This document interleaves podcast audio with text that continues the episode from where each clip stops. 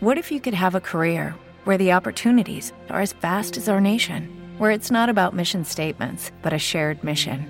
At U.S. Customs and Border Protection, we go beyond to protect more than borders from ship to shore, air to ground, cities to local communities. CBP agents and officers are keeping people safe.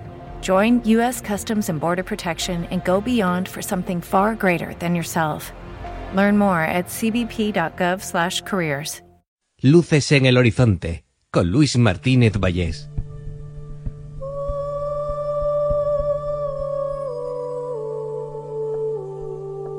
Vamos a repasar algunas historias eh, alrededor del mundo del porno, de la industria del porno.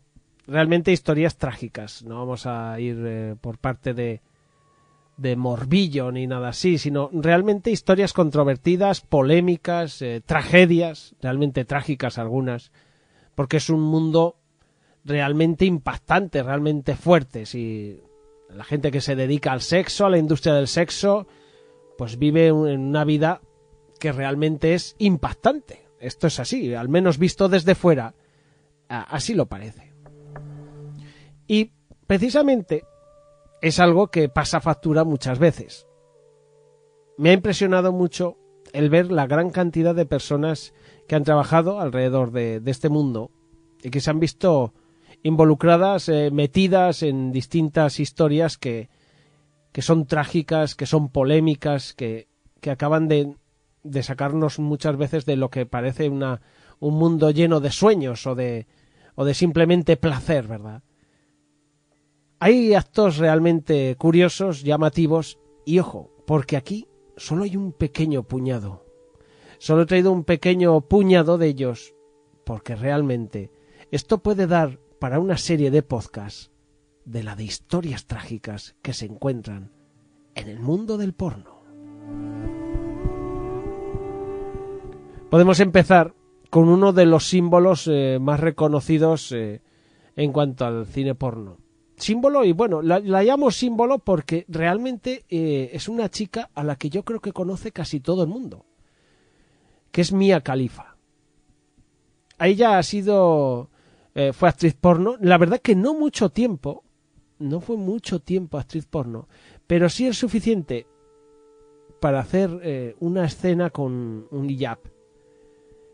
Y claro, esta prenda que es utilizada por las mujeres musulmanas para indicar su modestia es como una parte muy importante de su religión y muchos lo vieron como una, una clara afrenta, por supuesto, al Estado Islámico que empezó a pedir el asesinato de Califa.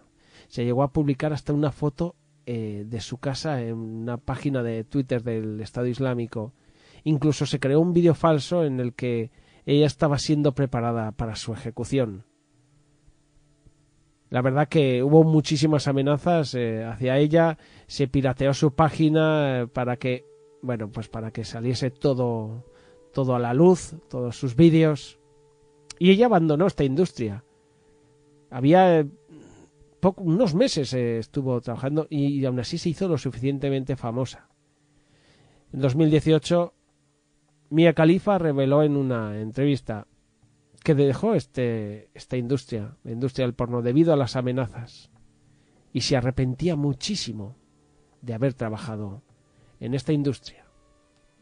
Es verdad que hoy podemos ver que más o menos ella, si no me equivoco, eh, estoy hablando un poco de, por lo que se ve precisamente en publicaciones y tal, parece que tiene eh, páginas de estas de, mm, de OnlyFans y tal, y vive un poco de ello que, y no hace mal.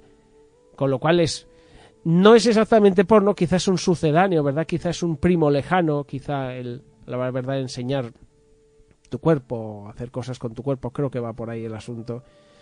Pues está parecido, pero no es lo mismo.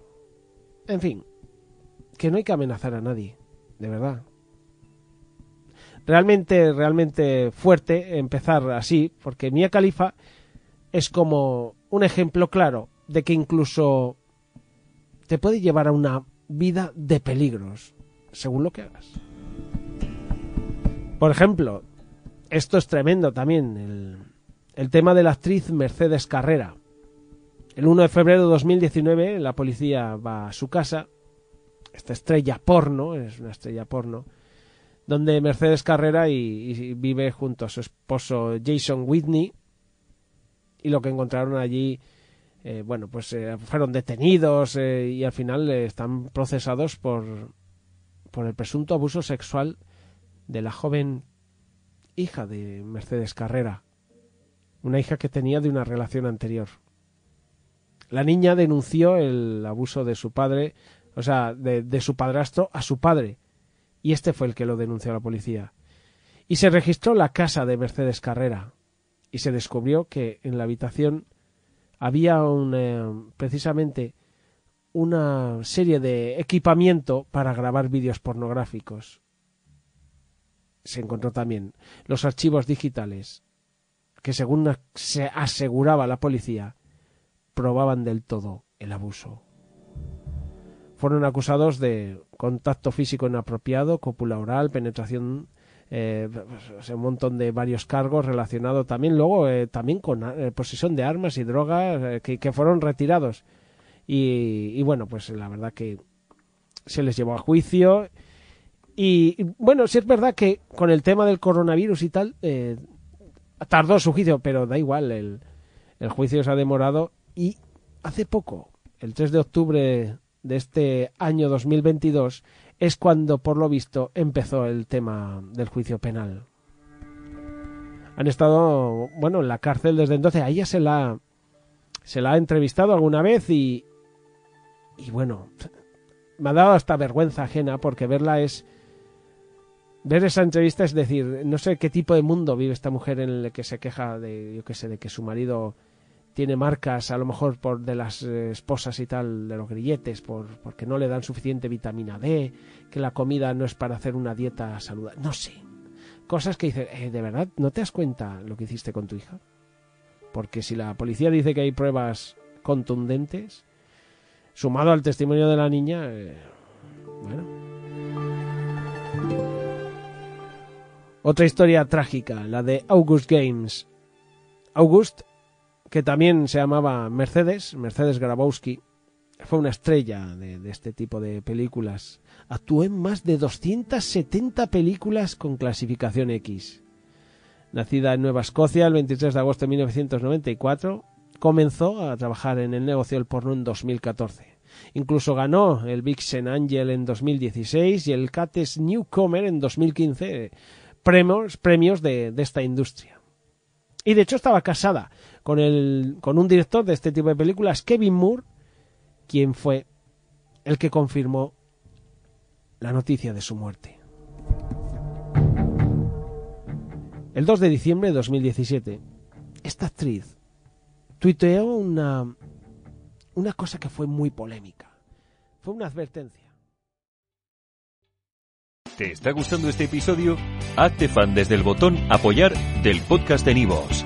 Elige tu aportación y podrás escuchar este y el resto de sus episodios extra. Además, ayudarás a su productor a seguir creando contenido con la misma pasión y dedicación.